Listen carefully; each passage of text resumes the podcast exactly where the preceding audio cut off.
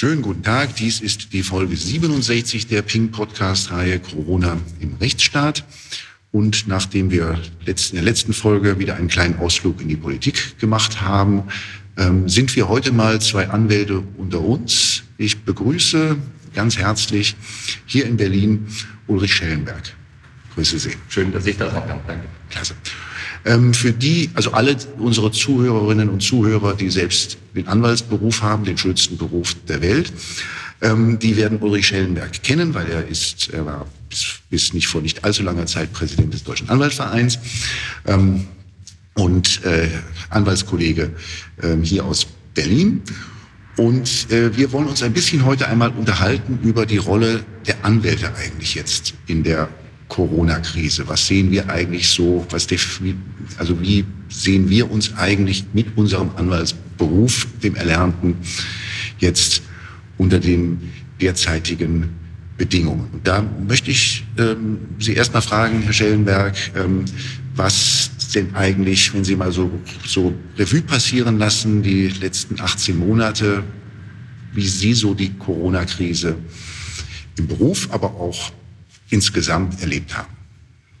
Ja, ich glaube, dass, dass mein, mein Erleben dann sich mit dem deckt, was viele erlebt haben. Ich war völlig unvorbereitet. Mich hat diese Fragestellung völlig unvorbereitet erreicht. Ich hatte auch keinen eigenen Kompass, um, um jetzt mit Fragen Corona, lebensbedrohlichen Krankheiten äh, umzugehen, mit Infektionsgeschehen. Das war eigentlich eher was, was ich immer so unter, unter dem Stichwort Ebola und, und Afrika verbunden hatte. Und äh, ich war auch in Afrika und habe mich dann auch geschützt.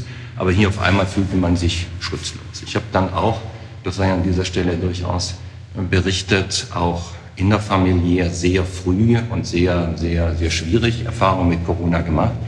Meine Eltern gehörten in Süddeutschland mit zu den ersten äh, im fortgeschrittenen Alter, die erkrankt sind, die zum Glück wieder gesundet sind. Aber auch das waren Tage und zumindest bei meinem Vater auch Wochen, äh, echten, ernsten Bangens. Also ich bin eigentlich einer äh, aus der Fraktion, die von Anbeginn an Corona sehr ernst genommen haben. Ich habe auch persönlich meine, meine persönlichen Schutzmaßnahmen darauf eingestellt. Wir haben dann auch in der Kanzlei bei uns, also in dem Arbeitsplatz unserer Mitarbeiter, sehr früh äh, versucht, anfänglich noch völlig, völlig Rückschau dilettantisch, nicht? Also mit Stoffmasken so ein bisschen zu experimentieren. Das ist ja ein, ein gesellschaftliches Lernen gewesen, dieser Prozess. Und ähm, da fühle ich mich eigentlich auch als jemand, der da durchaus einige, einige unterschiedliche Gemütszustände in den letzten 18 Monaten ja, durchmacht hat, ja. Sie sagen dann, es gab einen Punkt, wo Sie gesagt haben, also jetzt ähm, leuchtet Ihnen das definitiv nicht mehr ein, was es so, was die Corona-Politik so beschlossen hat. Ja, das war, das war natürlich ein, ein sukzessives Eingreifen in die, in die allgemeinen Lebensverhältnisse, immer unter der Maxime, es geht um das höchste Gut, Gesundheit und Leben. Ähm, das ist natürlich, das ist eine, eine überzeugende Argumentation. Sie haben ja, wenn Sie aus dem Bereich der Prävention kommen, immer alle Argumente für sich. Wer, wer möchte schon auf einen Schadenseintritt warten? Äh, man könnte jetzt mit ein bisschen Abstand das ja auch auf die Strafverfolgung übertragen und sagen, wir müssen sehr viel mehr Prävention machen. Es darf überhaupt keiner mehr aus dem Haus, dann haben wir auch weniger Straftaten. Und das war auch genau der Punkt, der bei mir eigentlich jetzt so die, die, die Alarmanlage hat anklingen lassen. Ähm, die allgemeine Ausgangssperre jetzt im Zuge dieses äh, äh, eigentümlichen Bundesgesetzes, das wir, das wir da hatten. Ich weiß nicht, Bundesnotbremse. Allein schon die Begrifflichkeit der Gesetze in den letzten Monaten gibt einem schon zu denken. Mhm die Ausgangs, also als die Ausgangssperre kam, als die Bundesnotbremse kam, da war für Sie so der Punkt überschritten, wo man noch das nachvollziehen konnte. Ja, für mich war, war einfach klar, dass eine, eine allgemeine Regelung zu sagen, ich darf nirgendwo in der Bundesrepublik nach, ich glaube es war 22 Uhr, mehr aus dem Haus, ähm, da hat schon, äh, ja, ich weiß nicht, da brauchte ich gar keinen juristischen Kompass mehr, um zu sagen, das kann einfach so nicht richtig sein. Deswegen bin ich, da mache ich auch gar kein Hehl daraus, ähm, bis zum heutigen Tage, wir haben ja noch gewisse, gewisse Sachen, die noch zu klären sind, aber die Reaktion des Bundesverfassungsgerichts schon allein im einstweiligen äh, Verfahren, im einstweiligen Rechtsschutz äh, zu diesen Maßnahmen hat mich persönlich nicht überzeugt. Ich habe es ja durchaus auch, auch pointiert als hasenfüßig und fast schon lustlos bezeichnet. Und ich habe keinerlei Anhaltspunkte davon, diese Bewertung Abstand zu nehmen. Bislang, vielleicht gibt es ja im Hauptsacheverfahren eine, eine neue Wendung, auf die ich dann durchaus gespannt bin. Mhm. Das Bundesverfassungsgericht hat ja seit April 2020 bis heute eigentlich überhaupt nicht eingegriffen, auch nicht mal wie ein Obiter sich geäußert. Ähm, sind Sie auch so überrascht, dass wir gar nichts vom Bundesverfassungsgericht eigentlich bisher vernommen haben, dass man sich mal zumindest in irgendeiner Form auch in die ja durchaus unter den Juristen rege Debatte über die, ähm, diese Corona-Politik einmischt? Ja, das wäre schon, wäre schon erwartbar gewesen. Auch jetzt gerade im Bereich ähm, des einstweiligen Rechtsschutzes zu den Ausgangssperren hätte man durchaus auch die Entscheidung in gleicher Form treffen können. Sie ist ja formal unangreifbar, ist ja völlig nachvollziehbar, wie argumentiert wurde. Nur da hätte man sich schon, gerade mit Blick auf die große gesellschaftliche Diskussion, die wir haben, ja, eine, eine Leitblanke gewünscht. Ich habe so ein bisschen den Eindruck, dass das Bundesverfassungsgericht sich deswegen zurückhält, weil es dort noch den Eindruck hat, dass es in weiten Teilen eine letztlich politische Frage ist. Und äh, die Nahtstelle zwischen Politik und, und Recht, die ja durch das Bundesverfassungsgericht oft genug auch ausgeleuchtet wurde, diese Nahtstelle ist natürlich auch eine sensible Stelle. Und ich glaube, in dem Moment, in dem ein, ein allgemeiner gesellschaftlicher, politischer ja, Druckatmosphäre herrscht, dann kann durchaus auch die Reaktion mal sein, so eilig müssen wir es nicht haben. Wir können auch im Hauptsacheverfahren dazu noch etwas sagen. Mhm. Im Ende Juni hat noch ein Bericht der Frankfurter Allgemeinen ähm, dass alle Richter des Bundesverfassungsgerichts mit der Bundesregierung zusammengesessen und man hat dort Reden gehalten, die Verfassungsrichterin Beer, der Bundesinnenminister und die Bundesjustizministerin halten dann Reden zum Thema, also sinngemäß Regieren in ungewissen Zeiten. Ähm, ich finde das befremdlich. Wie, wie, wie sehen Sie das? Ja, also das ist sicher in der, in der, in der Momentaufnahme, wenn man also Thema des Referates, Zeitpunkt des Essens sieht, in der Rückschau sicher nicht sehr glücklich.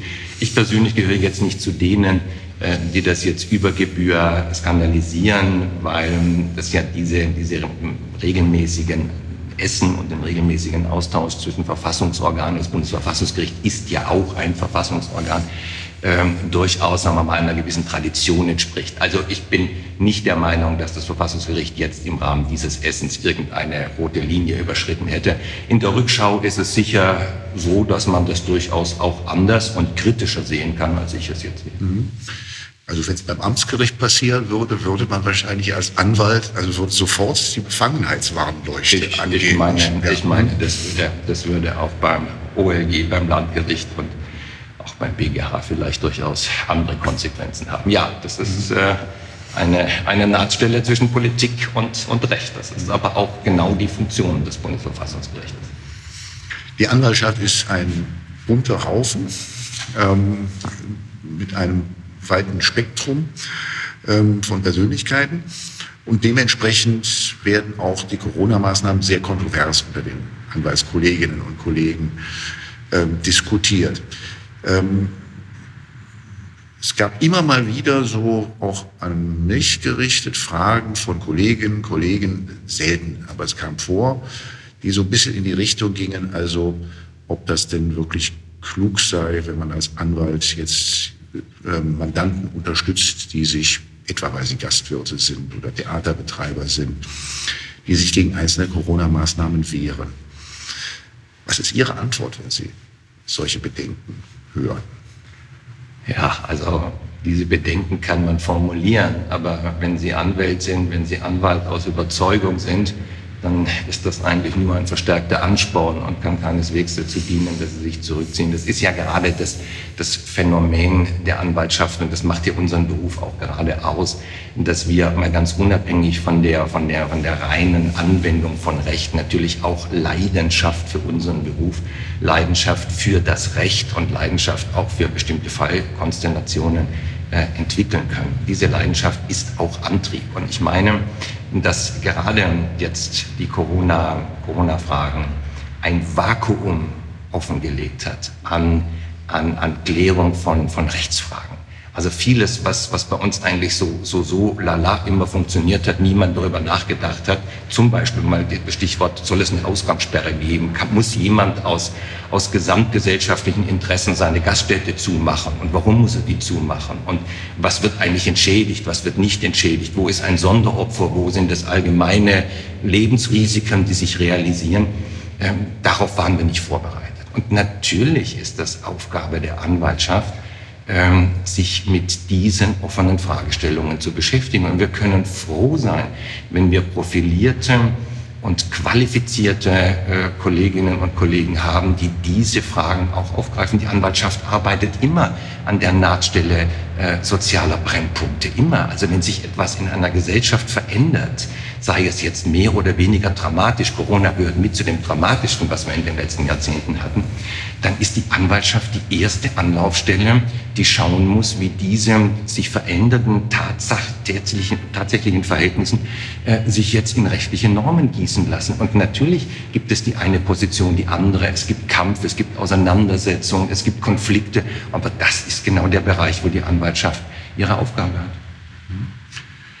Journalisten stellen ja immer mal wieder dann die Frage, also gab zum Beispiel mal einen, ähm, das war glaube ich Klaus Kleber, der, den, der Christian Lindner interviewte und ihn fragen, und dann ansprach auf kritische Äußerungen von Christian Lindner zu der Corona-Politik.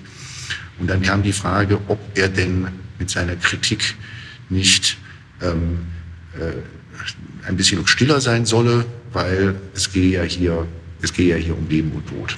Also die Frage, dass man, ob man als Kritiker dann nicht die Verantwortung übernehme dafür, dass Menschen krank werden und sterben. Wenn Sie sowas hören, was also da, da geht mir das nicht existente Messer in meiner Hosentasche auf. Das ist jedenfalls gerade dann, wenn es um Anwaltschaft geht, ähm, eben genau der falsche Ansatz. Die Anwaltschaft ist genau in dem Moment aufgerufen, Konflikte auch klar zu benennen und ein solches, es ist ja fast schon ein bisschen zynisch, aber in Anführungszeichen und kursiv gedruckt, ein solches Totschlagsargument zu sagen, man riskiert das Leben anderer. Das war ja in ganz vielen Bereichen, ist ja auch heute noch Teil einer engagierten Diskussion auf Twitter. Geht es ja nicht lang, bis sie in, den, in das Argument laufen, wäre einem das Leben anderer Menschen, wäre einem völlig egal.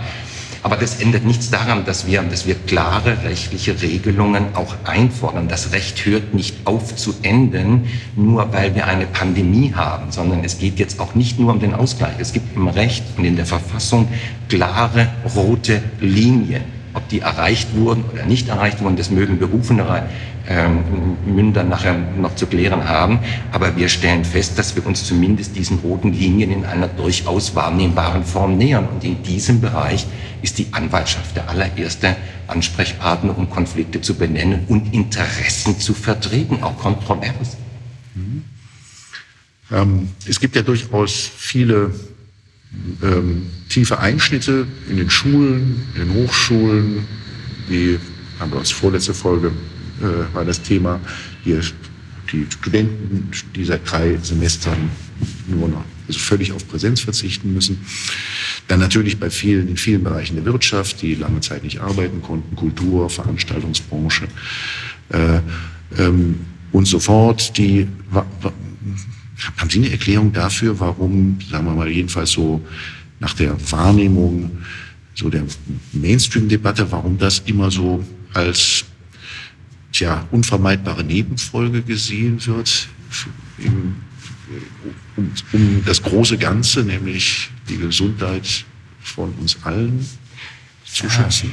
Also ich bin auch überrascht, zumindest in der Rückschau jetzt, in, in manchen Phasen dazwischen war ich Teil dieses äh, Verblitztseins. Also dass, dass einen die, die Entwicklung, auch dieses, dieses Starren auf, auf, auf die Kurve, die immer, immer weiter gestiegen ist, dass einen das durchaus gelähmt hat. Also das ist ein Gemütszustand, den ich jetzt gerade auch persönlich durchaus auch nachvollziehen kann. Auch ich war sehr lange leise und, und, und zurückgenommen, weil ich die Entwicklung einfach nicht abschätzen konnte. Ich habe nicht den medizinischen und den biologischen Sachverstand bin darauf angewiesen, auf die Medienlandschaft, die Medieninformationen. Ähm, das ist schon, das ist schon eine Phase, wo man, wo man mal versucht ist zu sagen, hoppla, da denke ich noch mal einen Moment drüber nach, bevor ich mich positioniere. In der Rückschau glaube ich aber, dass wir schon eine, eine gesellschaftliche Entwicklung jetzt nach 18 Monaten haben. Zum einen haben wir jetzt endlich oder müssten wir uns die Zeit nehmen, kritisch zu reflektieren. Das ist das allererste, was man jetzt machen müsste. Und zwar nicht von irgendwelchen kleinen versprengten Gruppen, sondern man müsste innerhalb der Gesellschaft jetzt sagen, was haben wir in den 18 Monaten gelernt? Und nun mal ganz am Rande, wer sagt uns denn, dass nicht die nächst schlimmere, weil noch tödlichere äh, Pandemie schon nächst vor der Haustür steht? Also wir müssen schon überlegen, wie wir unser Gemeinwesen wieder, wieder, wieder strukturieren wollen. Aber mal unabhängig davon, dass wir jetzt was gelernt haben und das umsetzen müssen, dieses, dieses Verblitztsein erklärt sich für mich auch daraus, dass wir zum einen eine Ungleichgewichtung leben, ist für uns ein, ein absoluter Wert.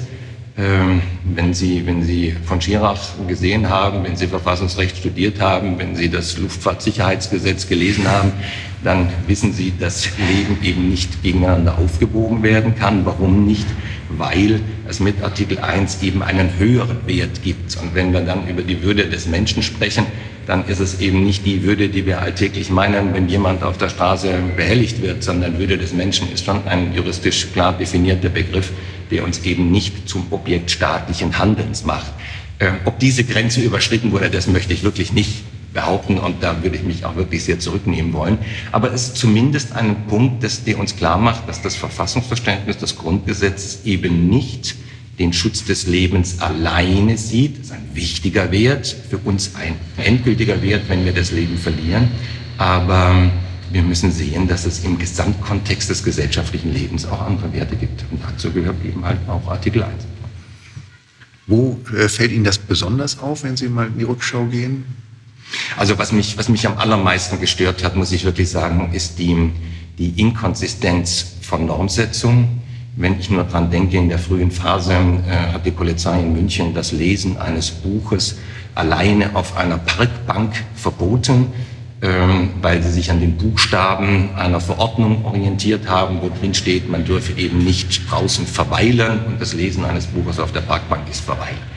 Ähm, nachdem das wegen offensichtlicher Unhaltbarkeit und, und Unsinnigkeit äh, größerer Aufregung verursacht hat, hat dann aus meiner Sicht genauso falsch weil fast Sonnenkönig gleich der dortige Ministerpräsident Söder dann in einem Twitter äh, äh, in einer Twitter-Mitteilung mitgeteilt, man dürfe jetzt ein Buch lesen auf der, der Bank. Und das sind Abläufe, die in der Rückschau ja fast schon komödiantisch wirken. Aber wir erkennen natürlich, äh, das muss man auch klar so benennen, das kann man gar nicht relativieren, autoritäre Entwicklungen und autoritäre Strukturen. Wir haben auch meine ich, in der Gesamtgesellschaft ein höheres Maß an Bereitschaft, solche, solche ja, polizeilichen, ordnungspolizeilichen, gesundheitspolizeilichen ähm, Anordnungen Folge zu leisten, als vielleicht noch in, in anderen äh, Dekaden der, der zurückliegenden Zeit. Da ist schon eine Struktur äh, wenn Sie mal sehen, wie, wie, wie albern es zum Teil war, wie, wie Polizeiwegen in Hamburg über, über Parkgelände gefahren sind und, und, und 17-jährige Jugendliche mit Blaulicht auf der Grünfläche verfolgt haben. Das sind alles Entwicklungen, die, die sind dann zwangsläufig, weil sie jetzt von den Polizisten an Ort und Stelle nicht verlangen können, dass er jetzt von seinem, seinem Norm, Normen abweicht. Aber es darf eigentlich nicht so weit kommen, dass wir, dass wir da nicht, nicht ein bisschen mehr ja, in der Rückschau Fingerspitzengefühl hatten. Hier in Mitte haben wir ja einen Park, den James Simon Park, der jetzt aktuell jede Nacht abgesperrt wird mit gewaltigem Polizeieinsatz, ähm, um zu verhindern, dass dort Jugendliche oder auch junge Erwachsene ähm, abends noch trinken und feiern. Ähm, das jetzt aktuell hier in der Mitte ähm, äh, sperrt man einen kompletten Park ab.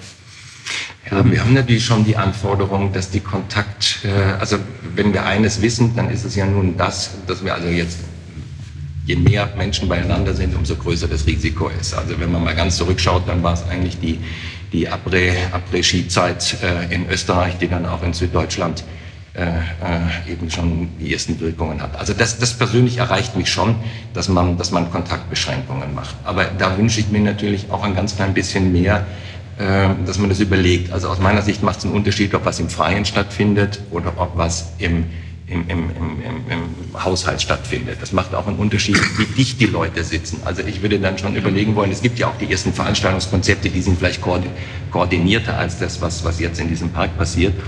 Aber ähm, dass man mit diesen Tischdecken arbeitet, dass man, dass man diese Picknickkonzerte macht, dass man also mal schaut, wie kann man das Leben wieder innerhalb der, der notwendigen Maßnahmen auch mit Blick auf Corona wieder organisieren.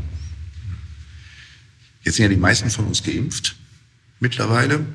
Machen wir mal kurz, nur ganz kurze Vorausschau. Ähm, also nach meiner Beobachtung gibt es jetzt so zwei ganz konträre Richtungen, in die die Debatte läuft. Das eine ist jetzt heute spricht Hamburg vor, voran, habe ich nur kurz gesehen in der Meldung, mit 2G. Also da werden etwa Betreiber von äh, Restaurants richtig dazu animiert, doch auf 2G umzusteigen, also dass sie nur noch, dass wenn man nicht geimpft ist oder genesen ist, also dass man da nicht mehr hereinkommt.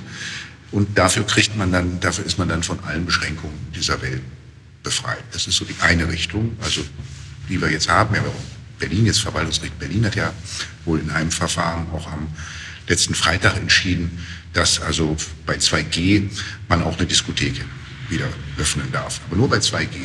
Die andere Richtung geht genau in die gegenteilige Richtung. Die sagt also nein, also wir müssen auch die, auch die Geimpften können ja ansteckend sein. Deswegen müssen wir die jetzt auch überall testen. Und müssen wohl tendenziell auch wieder über einen neuen Lockdown nachdenken im Winter. Das ist ganz konträr meines Erachtens, und, äh, weil es ist eines ein ganz anderer Ansatz als der andere. Ähm, haben, Sie, haben, Sie, haben Sie einen Eindruck, wohin das läuft? Ja, das ist ja gerade Teil auch dieses Verblitztseins, das man am Anfang dieser, dieser Pandemie hatte. Jedenfalls geht es mir so. Es gibt sicher welche, die andere Menschen, die besser informiert sind.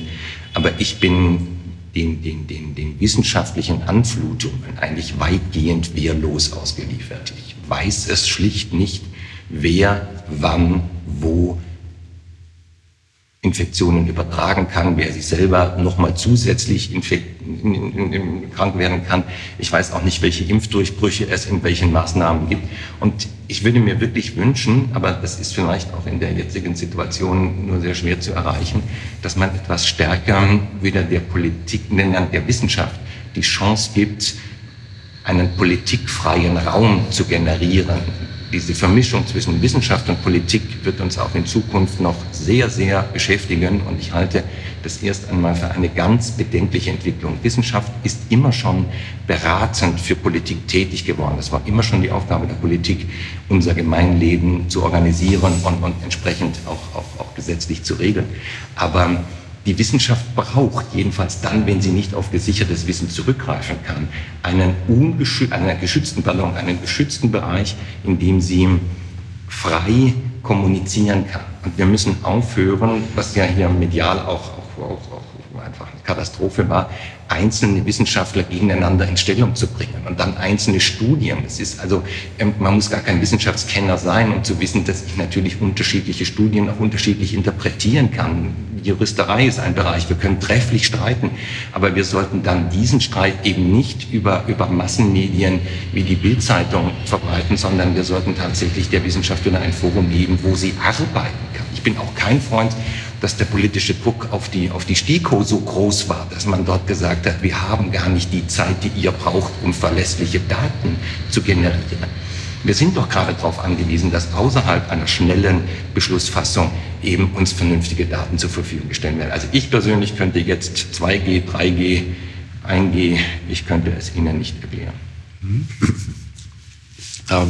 Aber es kommt sicherlich auf manche von uns wieder eine ganze Menge Arbeit zu, wenn es jetzt wieder ganz neue, ähm, ganz neue Regeln, die ja auch dann wieder bedeuten, dass ähm, da manche auch bei herunterfallen äh, äh, werden. Wir haben die Genesenen beispielsweise, die sich jetzt hier melden, ähm, weil man einen Genesenen nachweist, das ist das europäische Recht noch dahinter, der gilt nur sechs Monate. Die melden sich jetzt bei uns und sagen, also, und das einzige, einzige Möglichkeit, die sie haben, ähm, jetzt dann auch wieder gleichgestellt zu werden, ist, sich impfen zu lassen und die sagen, ich habe aber mehr Antikörper als ein Geimpfter, warum soll ich mich jetzt mit dem nochmal impfen lassen, ähm, nur um irgendwie das Papier zu haben, dass ich genesen bin. Also da kommt auch wieder einiges an Arbeit auf uns Anwälte ja, zu. Es ist immer dann, wenn Rechtsetzung nicht in sich konsistent ist, wenn Rechtsetzung nicht nachvollziehbar ist, wenn ich nicht klar machen kann, warum ein bestimmtes Verhalten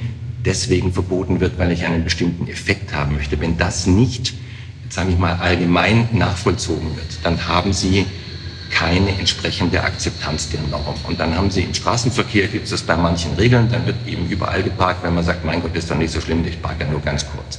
Und so haben sie, so verlieren sie eine Normbindung, wenn sie nicht in sich konsistent ist. Und das ist natürlich das Beispiel, das Sie gerade ansprechen, wenn ich einerseits sage, Genesene haben einen höheren Wert an Antikörper als Geimpfte und die eine der eine Teil der Bevölkerung muss eben halt alle sechs Monate wieder was Neues nachweisen und die anderen nicht dann ist das in sich nicht plausibel und dann wird es zu Streit und Konflikten führen. Streit und Konflikte heißt immer, dass die Anwaltschaft als Moderator, ohne uns gibt es ja auch keine gerichtlichen Entscheidungen. Unsere Aufgabe ist es ja auch, über eine bestimmte gerichtliche Instanz hinaus eben die nächste Instanz anzusprechen.